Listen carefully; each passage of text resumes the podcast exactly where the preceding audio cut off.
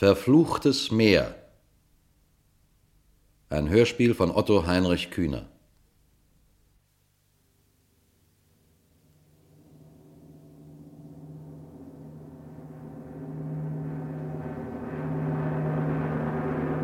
Bis auf Davis, der am Steuer saß, und Williams, der das Funkgerät bediente, hatten sich alle Mann im Heck auf den Boden gelegt, die Beine gegen die Schotten gestemmt. Davis nahm das Gas immer mehr weg. Tiefer und tiefer sank die schwere Maschine. Sie hatte nur noch 50 Meilen Geschwindigkeit und flog nur noch wenige Meter über der vom Mond beschienenen Wasserfläche. Im letzten Augenblick gab Davis den anderen mit lauter Stimme ein Zeichen. Alle richteten noch ein Stoßgebet zum Himmel. Dann setzte die Maschine auf dem Wasser auf.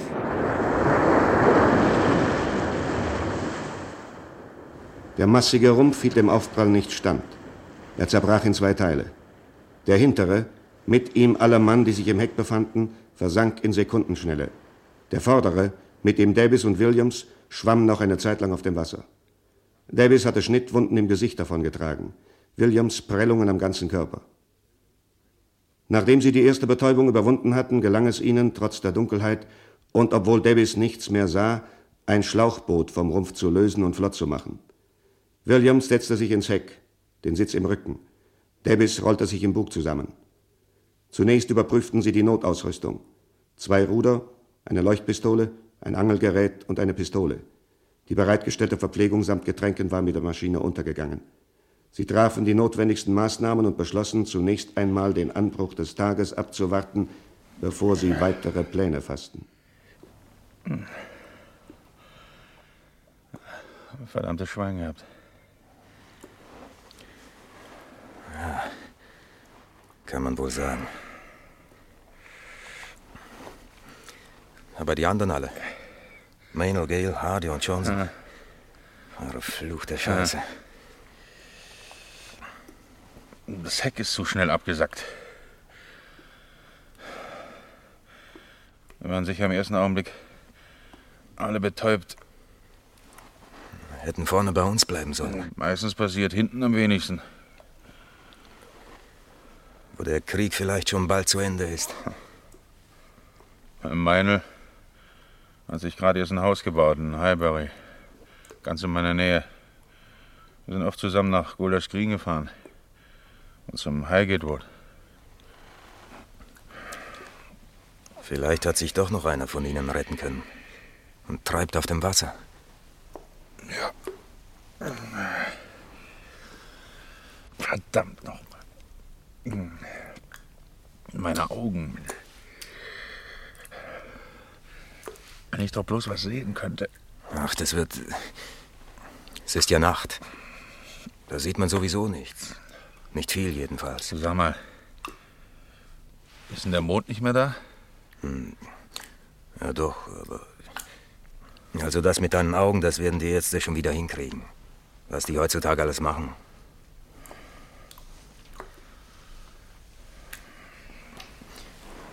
Major Hoth hat ihr gesagt, wir holen euch. Hm. Die Royal Air Force lässt euch nicht im Stich. Ja, ja. Sogar das mit dem Café Europe hat er gesagt. Treffpunkt wie abgemacht. Erster Weihnachtsfeiertag nach dem Krieg. Café Europe, London, Piccadilly. Ja, das andere, was er noch gesagt hat, hätte er sich sparen können. Da wären wir höchstwahrscheinlich selber draufgekommen. Wieso, was denn? Oh, Gepäck über Bord werfen, Schwimmwesten ja. anziehen, Hebel der Hauptschaltung ja, ja, herausreißen. Was hätte er denn sonst sagen sollen?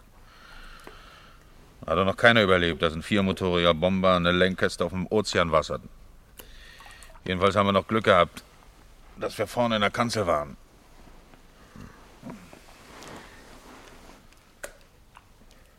Wenn, wenn von den anderen noch einer mit dem Leben davongekommen ist. Was? Hier gibt es Haie. Haie? Ja. Ich habe schon ein paar Mal diese Rückenflossen gesehen. Die greifen sicher auch unser Boot an, wenn es hell wird. So ein Farbklecks auf dem Wasser muss die doch reizen. Aber das ist doch nur oben gelb, damit man es besser sieht. Unten ist es blau. Woran die Menschen alles denken. Ob die uns schon suchen? Bestimmt. Wir haben doch bis zuletzt Mayday und SOS gegeben. Wir liegen auf der Höhe der Amazonasmündung. Da laufen eine ganze Menge Schiffsrouten. Major Hott wird uns von Atkinson Field bestimmt suchen lassen. Und soviel ich weiß, ist in Georgetown sogar ein Stützpunkt für Wasserflugzeuge. Wir werden noch eine Weile warten, dann schießen wir die erste Leuchtrakete ab. Du, dem, der uns als Erster entdeckt, dem, dem vermache ich 20 Pfund. Hm. Und am ersten Weihnachtsfeiertag nach dem Krieg Treffpunkt London, Piccadilly, Café Europe. Mhm. Da lassen wir uns den Major Holt Cocktail mixen. Gin mit Soda, Bohnenkaffee und Eis, Zitrone und Orange. Mhm, Und Ananas. Und Ananas. Ein tolles Getränk.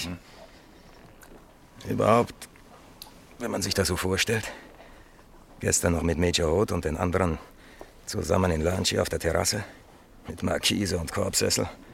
Vor uns die Bucht von Sierra Leone, dazu Ventilator, Schallplattenmusik, Bedienung und was noch alles. Und jetzt hier in der Nacht zwei Quadratmeter Schlauchboot. Nass und diese verdammte Kälte. Mitten auf einer endlosen Wasserwüste und auch noch mit Haifischen drin. Ich hatte gleich von Anfang an kein gutes Gefühl nach der Motorstörung beim Start. Überhaupt von Afrika nach Südamerika zu fliegen mit nichts als mit Rädern am Rumpf und auf der ganzen Strecke nur Wasser unter sich. 15 Aber Stunden die lang. anderen haben es doch auch geschafft. Wir hatten ja auch schon den größten Teil hinter uns. War es jedenfalls nicht mehr. Ah, wir haben eben Pech gehabt. Aber du hast dich doch freiwillig zur Royal Air Force gemeldet. Du wolltest doch was erleben. Aber nicht gleich sowas. Wäre ich bei der Armee geblieben, dann säße ich jetzt nicht hier in dieser, dieser Nussschale. Fehlt bloß noch ein richtiger Sturm. Hoffen wir nur, dass uns bald jemand herausfischt. Und zwar innerhalb der nächsten 24 Stunden, sonst sind wir erledigt.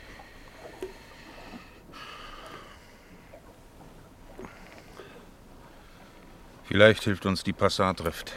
Die treibt uns nach Westen zur Küste. Und außerdem haben wir die beiden Ruder. An einem können wir vielleicht unsere Hemmen als Segel befestigen. Mit dem anderen können wir rudern. Na, bis zur Küste sind es höchstens noch ja, 150 Meilen. Na, wenn wir jeden Tag 30 Meilen schaffen, brauchen wir fünf Tage.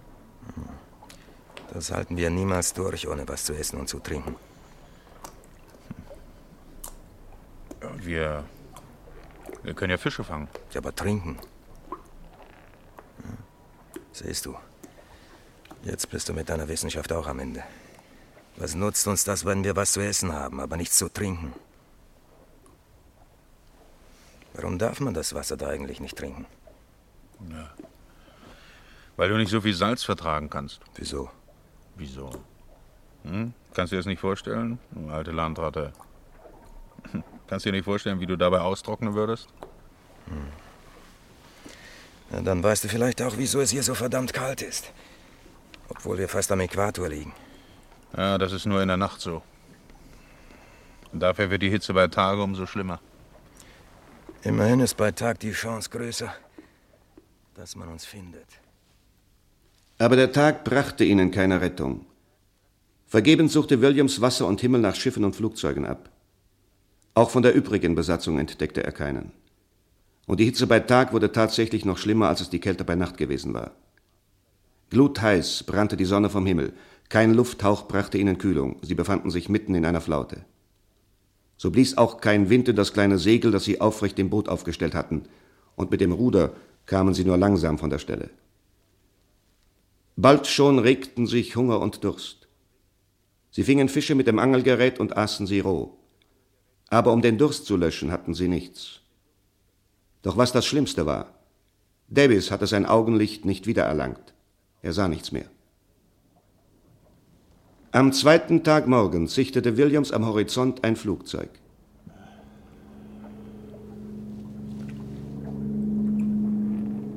Du, Ja? so ein Flugzeug. Es kommt direkt auf uns zu. Was? Für eine Maschine? Ich kann es noch nicht genau erkennen. Zweimotorige. Ja, jetzt sehe ich es deutlich. Sie hat Schwimmwerk. Was? Ein Wasserflugzeug? Ja, ein Wasserflugzeug. Aber in einiger Entfernung drehte das Flugzeug wieder ab und verschwand. Am Abend desselben Tages erblickte Williams am Horizont die Rauchfahne eines Dampfers. aber auch sie verschwand wieder. Von da an sah er nichts mehr, weder am dritten noch am vierten Tage, nur den leeren Himmel und den leeren Ozean, und im Wasser die Haie, die das Boot umkreisten und es dazu benutzten, die Muscheln von ihren Rücken abzuschaben. Bei Nacht verschoss er Patrone um Patrone der Leuchtmunition, ohne dass daraufhin irgendetwas geschah. Die Lage der beiden Männer wurde immer verzweifelter, und ihre Kräfte schwanden von Stunde zu Stunde. Den Hunger konnten sie zwar mit den rohen Fischen einigermaßen stillen, aber umso mehr wuchs dadurch ihr Durst. Hinzu kam noch, dass sie wegen der Hitze bei Tage und wegen der Kälte bei Nacht kaum Schlaf fanden, erst recht nicht, weil sie sich an den Wänden des engen Bootes wundscheuerten. Und immer noch regte sich kein Windhauch, zeigte sich keine Wolke. Nichts. Da siehst du immer noch nichts. Nein, nichts. Nichts in Sicht. Kein Schiff, kein Flugzeug. Nichts. Wir haben es bestimmt längst aufgegeben. So schnell geben die nicht auf. Ja, vielleicht hatten wir uns verflogen und die Position hat nicht gestimmt. Mähnel hat noch kurz vorher den Kurs gepeilt. Jedenfalls sind wir gute 200 Meilen geflogen. Außerdem hatten wir noch gute Funkverbindungen zur Holzmaschine. Ja, was das anbelangt, so gut war sie auch wieder nicht. Selbst wenn die Position nicht genau gestimmt hätte. So viel hat das auch nicht ausmachen können. Na, immerhin so viel, dass man an der falschen Stelle sucht. Sonst hätte doch längst ein Schiff aufkreuzen müssen. Wahrscheinlich hat uns überhaupt keines gehört. Auf jeden Fall ist die Schifffahrt verständigt worden. Soweit ich Hoth kenne, wird er selber unser Gebiet abfliegen.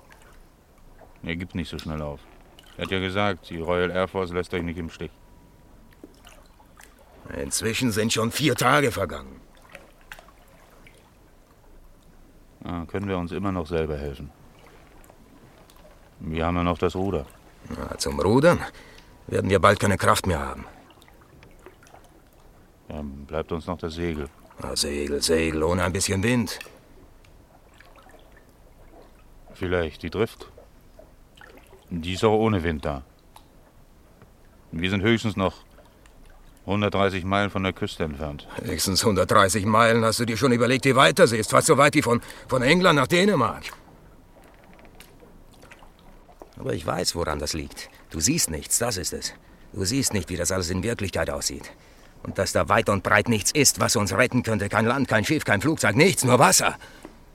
Und Himmel, soweit man sieht. Und alles leer. Nicht einmal die kleinste Wolke, nur diese verdammte Sonne. Und das Wasser widerlich glatt wie eine, eine Fensterscheibe. Du siehst das alles nicht. Das ist es. Kann sein, dass du recht hast. Aber Was aber? wenn du so viel redest, dann trocknet dein Mund noch mehr aus. Außerdem machst du dich nur noch mehr verrückt. Bei Tag eine Hitze wie im Backofen und nachts eine Kälte wie im Kühlschrank. Kein Lüftchen, keine Wolke, nichts. Nichts zu essen und nichts zu trinken. Und das jetzt schon 82 Stunden. Und nur noch drei Leuchtpatronen. Ja, die Haie wissen, warum sie uns nicht von der Pille rücken. Ein paar Stunden früher oder später spielen da keine Rolle. Und wenn sie weiterhin ihre Muscheln an unserem Boot abschaben, ist es bald leck. Und dann haben sie uns schon früher. Aber bevor die mich kriegen, jage ich mir eine Kugel durch den Kopf. Hast du was gesagt? Nein, Ja, was sollst du auch sagen? Da ist nichts mehr zu sagen. Da hilft uns keiner raus. Weder dein Major Holt noch die ganze Royal Air Force, noch sonst jemand. Am wenigsten wir selber. Da muss schon ein Wunder geschehen und an sowas glaube ich nicht. Oder glaubst du an sowas? als ich neun Jahre alt war,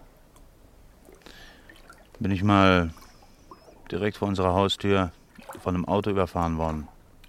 Oder angefahren, was weiß ich, das weiß ich nicht mehr so genau. Jedenfalls hatte ich einen doppelten Schädelbruch, Gehirnerschütterung und sonst noch was. Nicht mal die Ärzte hätten noch einen Pence für mein Leben gegeben. Meine Eltern haben an meinem Bett gewacht, solange ich bewusstlos war. Fast drei Tage lang. Und haben gebetet. Ja, ich bin tatsächlich durchgekommen. Sonst säße ich ja nicht hier. Ein Wunder, haben die Ärzte gesagt. Vielleicht war es eins. Vielleicht auch nicht, ich weiß nicht. Vielleicht war es auch eine Fügung oder wie man sowas nennt. Etwas Ähnliches habe ich auch mal erlebt. Mit elf Jahren. Da bin ich aufs Wattenmeer hinausgegangen, obwohl es schon Abend war und obwohl man mir es verboten hatte. Aber auf einmal war alles in dicken Nebel gehüllt. Und ich habe die Küste nicht mehr gesehen. Es wurde dunkel und die Flut kam und ich habe gewusst, dass ich jetzt immer im Kreis herumlaufe. Ich habe geheult und geschrien und gebetet. Alles durcheinander. Und auf einmal ging der Nebel wieder weg und so schnell wie er gekommen war. Und ich habe das Leuchtfeuer an der Küste gesehen. Auf das bin ich zugelaufen, so schnell ich konnte. Als ich ankam, stand mir das Wasser schon bis zum Bauch. Aber ich bin, wie du siehst, ebenfalls mit dem Leben davongekommen. Du sag mal. Was? Hast du schon mal daran gedacht, dass wir auch in unserem Fall beten sollten? Ob das was nützt? Schaden kann es auf keinen Fall. Zumindest 50 zu 50. Man kann genauso wenig sagen, dass es nützt, wie man sagen kann, dass es nicht nützt. Ja, das ist richtig. Nur finde ich es schuftig, es dann zu beten, wenn man in der Klemme sitzt und nicht mehr allein heraus kann. Oder hast du schon mal vorher gebetet?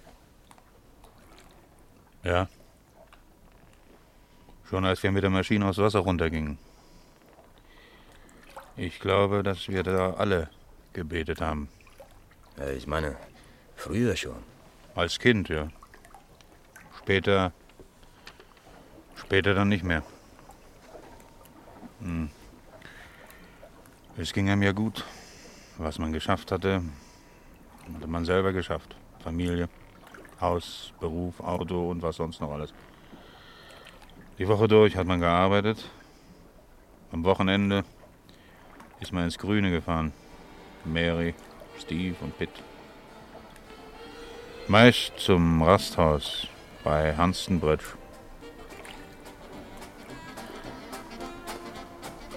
Dort haben wir dann geluncht, haben Picknick gemacht am Riverbrand, Saté gegeben, Sandwich, Schinken, Eier. Autoradio hat gespielt, Steve und Pitt haben auf der Wiese Verstecken gespielt. Und später dann sind wir nach Bergschenstedt zum Dinner gefahren.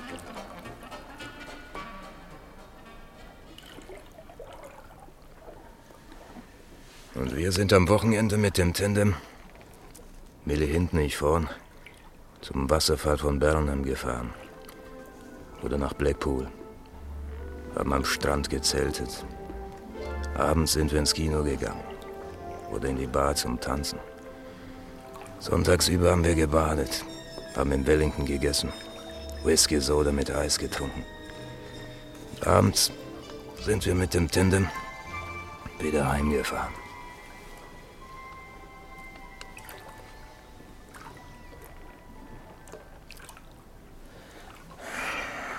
Heute ist übrigens auch ein Wochenende. Ja, Samstag. Übrigens, was du da vorhin gesagt hast, von dem 50 zu 50, das leuchtet mir ein. Weißt du eigentlich, was man da so alles sagt, wenn man betet? So ungefähr. Äh, tu's doch mal.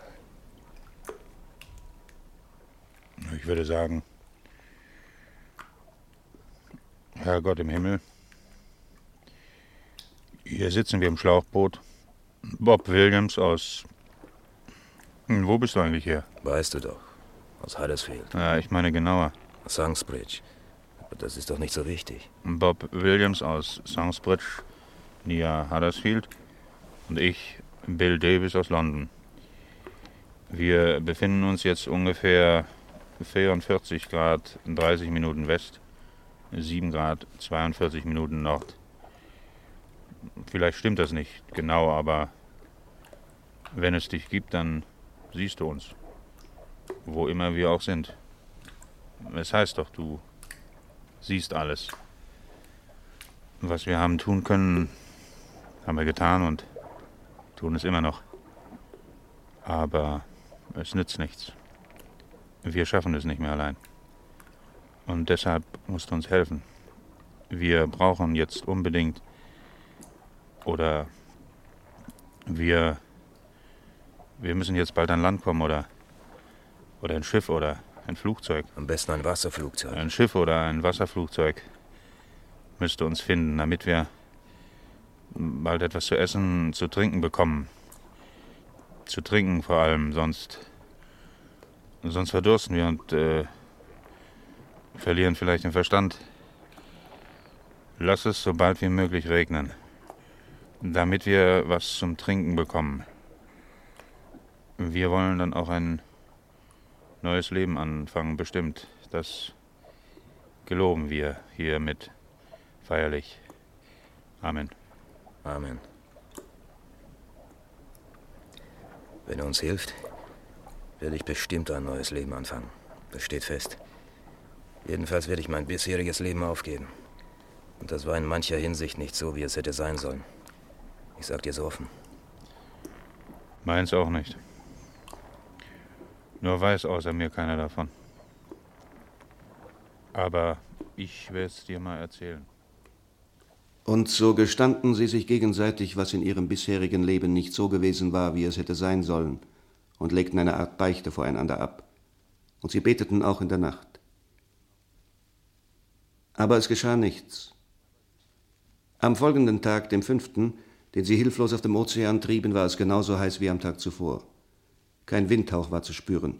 Die Haie umkreisten das Boot. Immer quälender wurde der Durst, ihre Kleider waren zerfetzt, ihre Körper von der Sonne verbrannt, immer schwerer fiel ihnen das Rudern. Und noch immer war kein Schiff und kein Flugzeug zu sehen, das zu ihrer Rettung kam. Williams hatte es längst aufgegeben, den Horizont nach Schiffen oder Flugzeugen abzusuchen. Stundenlang saß er in dumpfer Betäubung da. In der folgenden Nacht schoss er die letzte Leuchtpatrone ab. So. Feierabend. Das war die letzte. Wenn die jetzt keiner gesehen hat, sieht uns bei Nacht keiner mehr. Wäre ich bei der Armee geblieben, dann hätte ich wenigstens festen Boden unter den Füßen. Ich glaube jetzt jedenfalls nicht mehr daran, dass uns da irgendeiner herausfischt. Auch Gott nicht.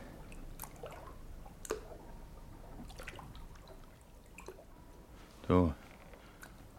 Ich habe das Gefühl, ein leichter Wind ist aufgekommen. Hm? Na, spürst du es nicht? Einbildung, mein Lieber. Deine Fantasie. Ich merke nichts.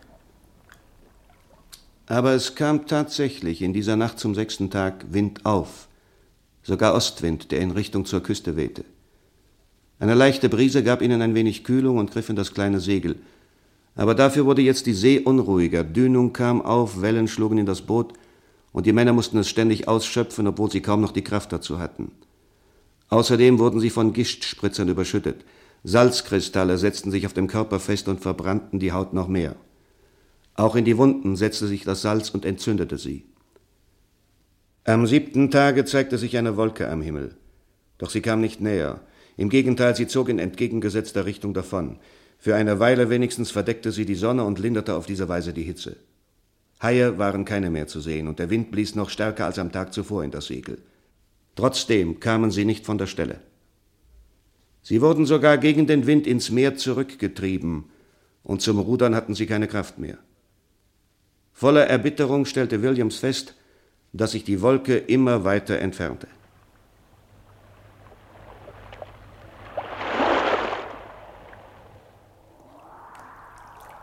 Sag doch mal was. Soll ich dir sagen, was die Wolke macht? Ob du es glaubst oder nicht, sie verschwindet. Eine Regenwolke. Weißt du, was das bedeuten würde? Trinkwasser. Trinken. Ja, aber dein Gott lässt die Wolke davonschweben und lässt sie garantiert irgendwo anders ausregnen, wo keine Menschenseele ist. Freundlich von ihm, was? Sehr freundlich. Wieso zieht übrigens die Wolke in einer anderen Richtung als wir? Ich habe überhaupt schon eine ganze Zeit lang das Gefühl, als ob wir nicht mehr in Richtung Sonne fahren, als ob wir sogar ins Meer zurückgetrieben würden. Gegen den Wind. Verstehst du das? Wieso treibt der Wind die Wolken in eine andere Richtung als uns? Bemüht sich dein Gott sogar um ein Wunder, nur um es zum Besten zu halten? Oder hast du dafür eine Erklärung, hä? Ich glaube ja. Ich, ich denke schon eine ganze Weile drüber nach. Ja, und das wäre? Wahrscheinlich sind wir auf Höhe des Amazonas.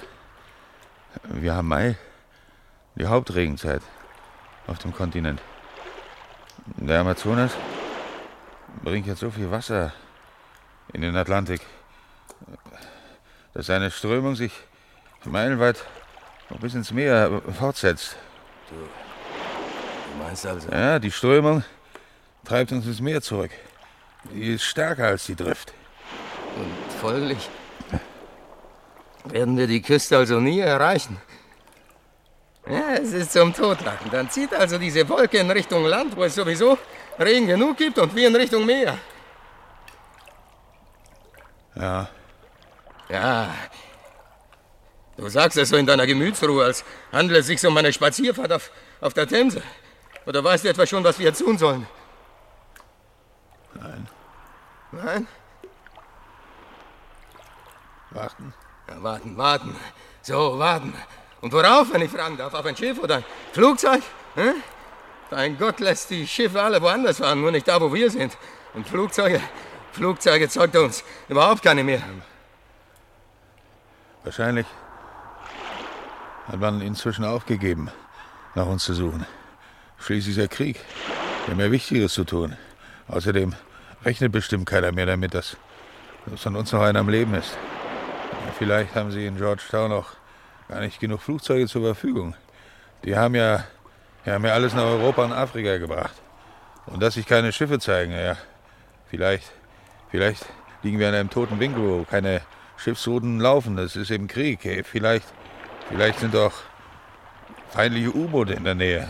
Ja, wenn du das alles so genau weißt, worauf hoffst du dann eigentlich noch? Na sag doch. Deine einzige Hoffnung war doch die ganze Zeit über noch die Drift, die uns zur Küste treibt. Die fällt also auch weg. Aber es bleibt also nichts. Nichts. Ja, nichts. Ich sehe jedenfalls nichts mehr. Nur Himmel und Wasser. Kein Land, kein Flugzeug, nichts. Und ich sag dir, wir werden hier vor die Hunde gehen. Wir werden draufgehen und zwar verdursten. Ja? Und das mitten im Meer. Guter Witz, was? Überall Wasser und dabei zu verdursten. Vielleicht hat dein lieber Gott sogar unser SOS und Mayday gehört. Viermotorige britische Maschine an Bord, sechs Mann. Position 44 Grad, 30 Minuten West, 7 Grad, 42 Minuten Nord. Kurs Südwest, 86 Grad.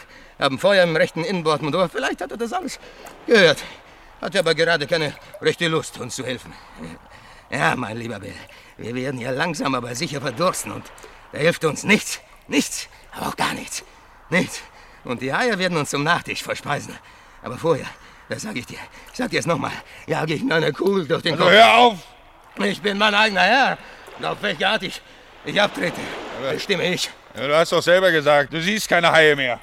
Das heißt noch lange nicht, dass sie nicht mehr da sind. Die kommen schon wieder, wenn es soweit ist. Darauf kannst du dich verlassen. Oder glaubst du etwa immer noch, dass ein Wunder geschieht und dass dein, dein Beten was nützt? Bob, Mach dir, Bob, mach dir doch nichts vor. aber hör mal, du äh, hast mir doch selber erzählt, damals, dass du, als du da Zufall. als Kind, Zufall. Reiner Zufall. Das war damals vielleicht gar kein richtiger Nebel. Und dein, dein Autounfall, du wärst garantiert auch ohne deine Eltern durchgekommen. Du hast eben eine zähe Natur gehabt. Da werden täglich Leute gerettet, die noch nie in ihrem Leben eine Kirche von innen gesehen haben. Und andere wieder, wirklich fromme Menschen, die gehen drauf. Nein, nein, nein, mein Lieber, alles Zufall. Zufall. Und falls du es etwa für ein Wunder hältst, dass wir den Absturz überstanden haben und bis jetzt am Leben geblieben sind, dass, dass der Wind aufgekommen ist, das wäre sowieso alles gekommen. Die anderen Männel, Hardy, Gale und Johnson, die haben sich ja auch gebetet, bevor es passiert und die sind trotzdem draufgegangen. Vielleicht hast du recht, Bob. Mit Beten können wir unsere Lage nicht ändern. Aber. Aber wir können uns ändern. Und wenn wir uns ändern, Bob, die Dinge hinnehmen, wie sie sind, ändern wir sie dadurch doch. Das sind Naturgesetze. Wunder gibt es nicht. Wunder wäre es, wenn, wenn man da jetzt auf dem Meer wandeln könnte, 20 oder 30 Meilen am Tag und alle paar Stunden ein Rasthaus, wo man essen und trinken könnte. Oder noch besser, ein Bus käme übers Meer gefahren und holte uns ab 50 Pence bis zum Flugplatz in Atkinson. Meinetwegen auch 20 Pfund, ja, Will. Ja, das wäre ein Wunder. Das ist ja selber gesagt. 50 zu 50, also waren es eben die anderen 50. Machst du mit mir eine Wette? Du sagst, es gibt Wunder, ich sage, es gibt keine. Hör doch auf mit dem Quatsch! Na, jedenfalls sage ich, das kommt alles, wie es kommen soll. Hörst du, Bill, wie es kommen soll? Daran kann keiner was ändern. Keiner. Keiner. Auch ein anderer nicht. Und du wirst genauso draufgehen wie ich, obwohl du gebetet hast und ich geflucht habe. Und da wird bloß eine kleine Notiz in der Zeitung stehen. Flight Sergeant William Davis, 29 Jahre alt und Corporal Robert Williams, 25 Jahre alt. Sie gaben ihr Leben für König und Vaterland.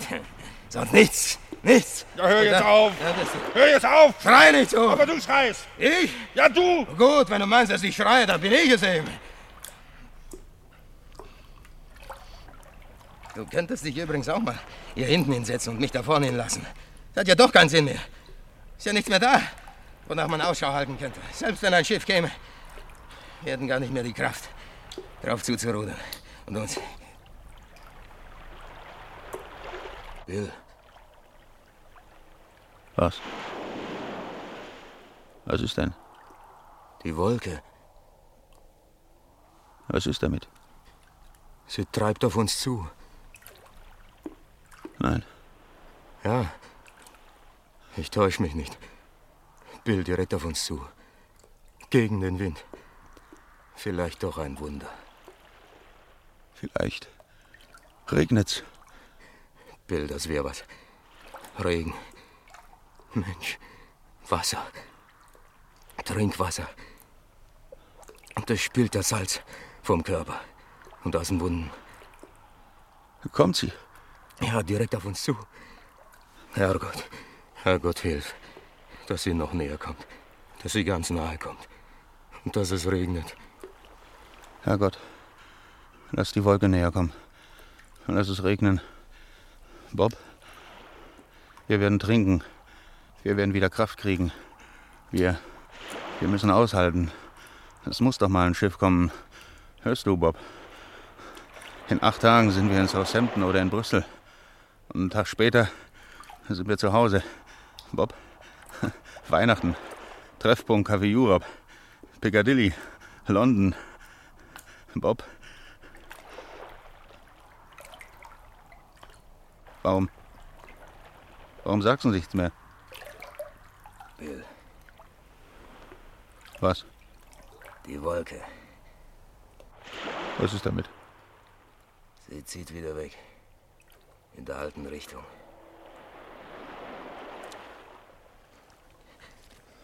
Dort regnet's. Aufs leere Wasser. Eine Meile von hier. Da hast du deinen, deinen lieben Gott. Er existiert ja gar nicht. Er ist ja gar nicht da. Wo soll er denn sein? Da oben vielleicht? Da sehe ich nur Luft, leere Luft, sonst nichts. Hirngespinste. Aber was denn, wenn du das alles weißt? Warum regst du dich denn dann auf? Verfluchtes Meer, verfluchte Sonne, verfluchtes Salz. Tatsächlich regnete die Wolke nicht weit von ihnen über dem Ozean aus. Bald war von ihr nichts mehr zu sehen. Der Himmel war wieder wie leergefegt und die Sonne glühte erbarmungslos wie zuvor. So ging es noch zwei weitere Tage. Ihre Wunden waren zu Geschwüren geworden, ihre Körper waren ausgetrocknet und damit auch ihr Lebenswille fast erstorben. Ihre Kräfte reichten gerade noch, mit mechanischen Bewegungen alle paar Stunden das Boot aufzupumpen und das Wasser auszuschöpfen. Einmal, abends, sah Williams am Horizont ein Schiff vorüberziehen.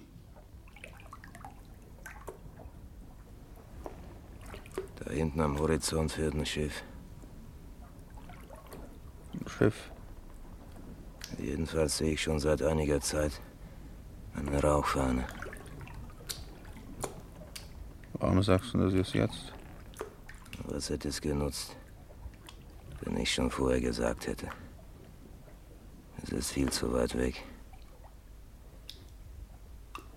Wir hätten doch rudern können. Hättest du die Kraft dazu gehabt? Sie wären wirklich zu schwach gewesen, um auch nur einen einzigen Meter zu rudern. Und so musste Williams zusehen, wie die Rauchfahne am Horizont wieder verschwand. Von da an glaubte er ständig Schiffe und Flugzeuge zu sehen, aber es waren Trugbilder, die ihm seine fiebrige Fantasie vorgaukelte. Immer mehr verwischten sich in seinem Geist Wirklichkeit und Unwirklichkeit, und er wusste oft stundenlang nicht mehr, wo er sich befand.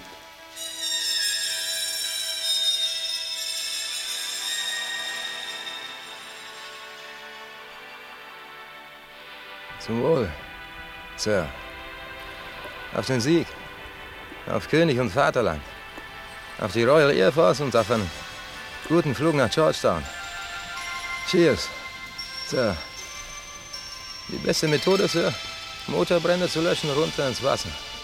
Löscht garantiert jeden Motorbrand. Ober, noch ein Cocktail. Cheers, Sir. Ihr Spezialgetränk schmeckt wirklich ausgezeichnet. Gin mit Soda. Bohnenkaffee und Eis. Orange, Zitrone, Ananas. Wir es doch Major Holz Cocktail. Gestatten, Sir, dass ich mit Ihrem Cocktail auf Ihr Wohl trinke? Cheers, Sir. Was ist das, Bob? Was denn? Du sollst das Wasser nicht trinken. Ich trinke doch gar nicht. Du hast es doch versucht. Ja, wenn schon. Ist doch alles egal. Ich will nicht mehr. Will nicht mehr. Will nicht mehr. Die Haie kriegen uns so und so. Und wenn du denkst, da seien keine Haie mehr. Tausende. Millionen. Millionen von Haien sind da.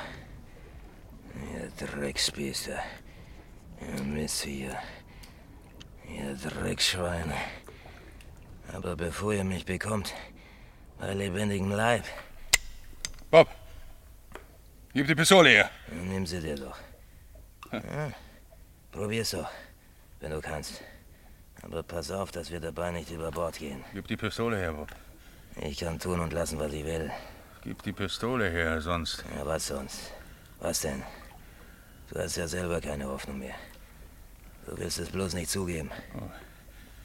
Gib die Pistole her. Nein. Nein, mein Lieber. Ich mach Schluss. Wann's mir passt. Bob! Bob, Ich bin noch da. Nur keine Angst. Dazu bin ich viel zu feige. Ich habe mehr Angst vor einer Pistolenkugel als vor den Haifischen. Aber damit deine Nerven sich wieder beruhigen, da. Da hast du die Pistole. Wir werden also noch drei oder vier Stunden länger leben. Meinetwegen sechs oder sieben, was spielt das für eine Rolle? Kurzer Aufschub, nicht der Rede wert. Oder hoffst du etwa immer noch, dass wir das überstehen? Ja, siehst du. Jetzt sagst du auch nichts mehr. was? Hast du überhaupt zugehört? Ob du immer noch hoffst? Habe ich gefragt. Na, natürlich.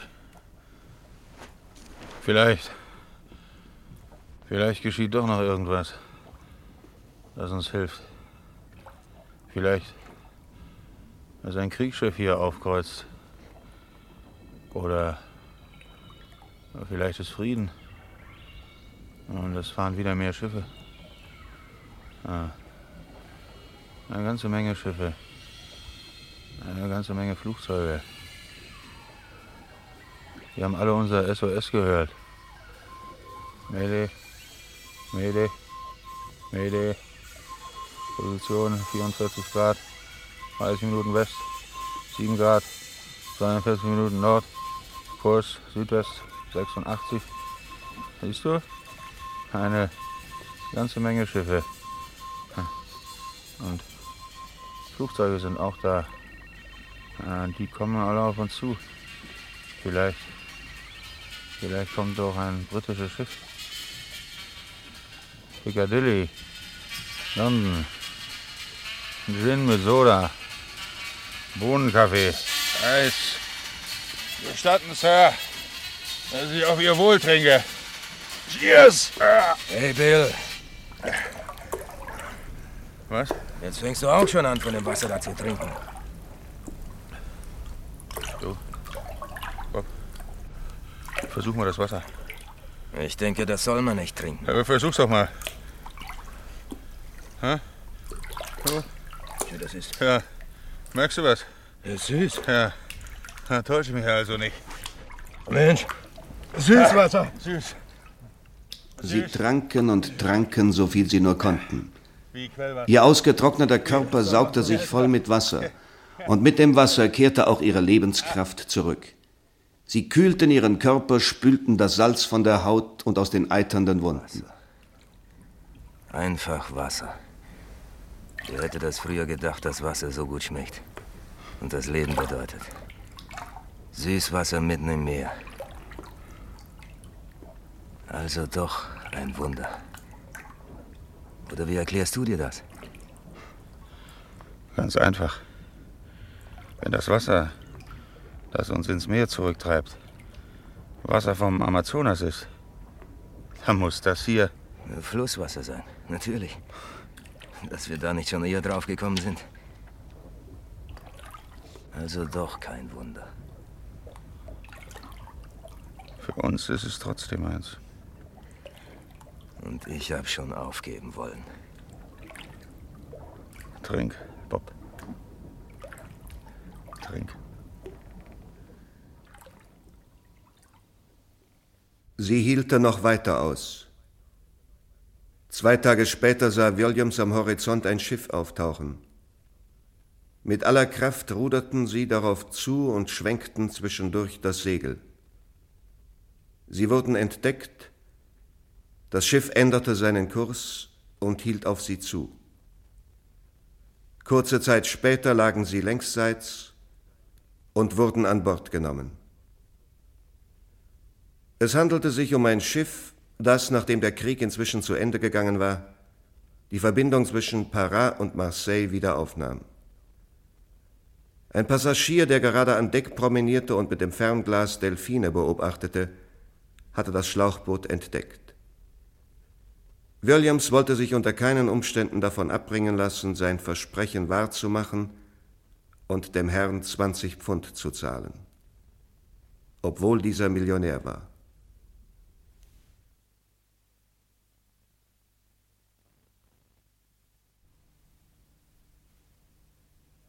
Wir brachten das Hörspiel Verfluchtes Meer von Otto Heinrich Kühne. Personen und ihre Sprecher waren William Davies, Gerd Brüdern, Robert Williams, Karl Maldeck, Erzähler Alwin Michael Rüffer, Ton Reinhard Gawulski, Regie Heinz Schimmelpfennig.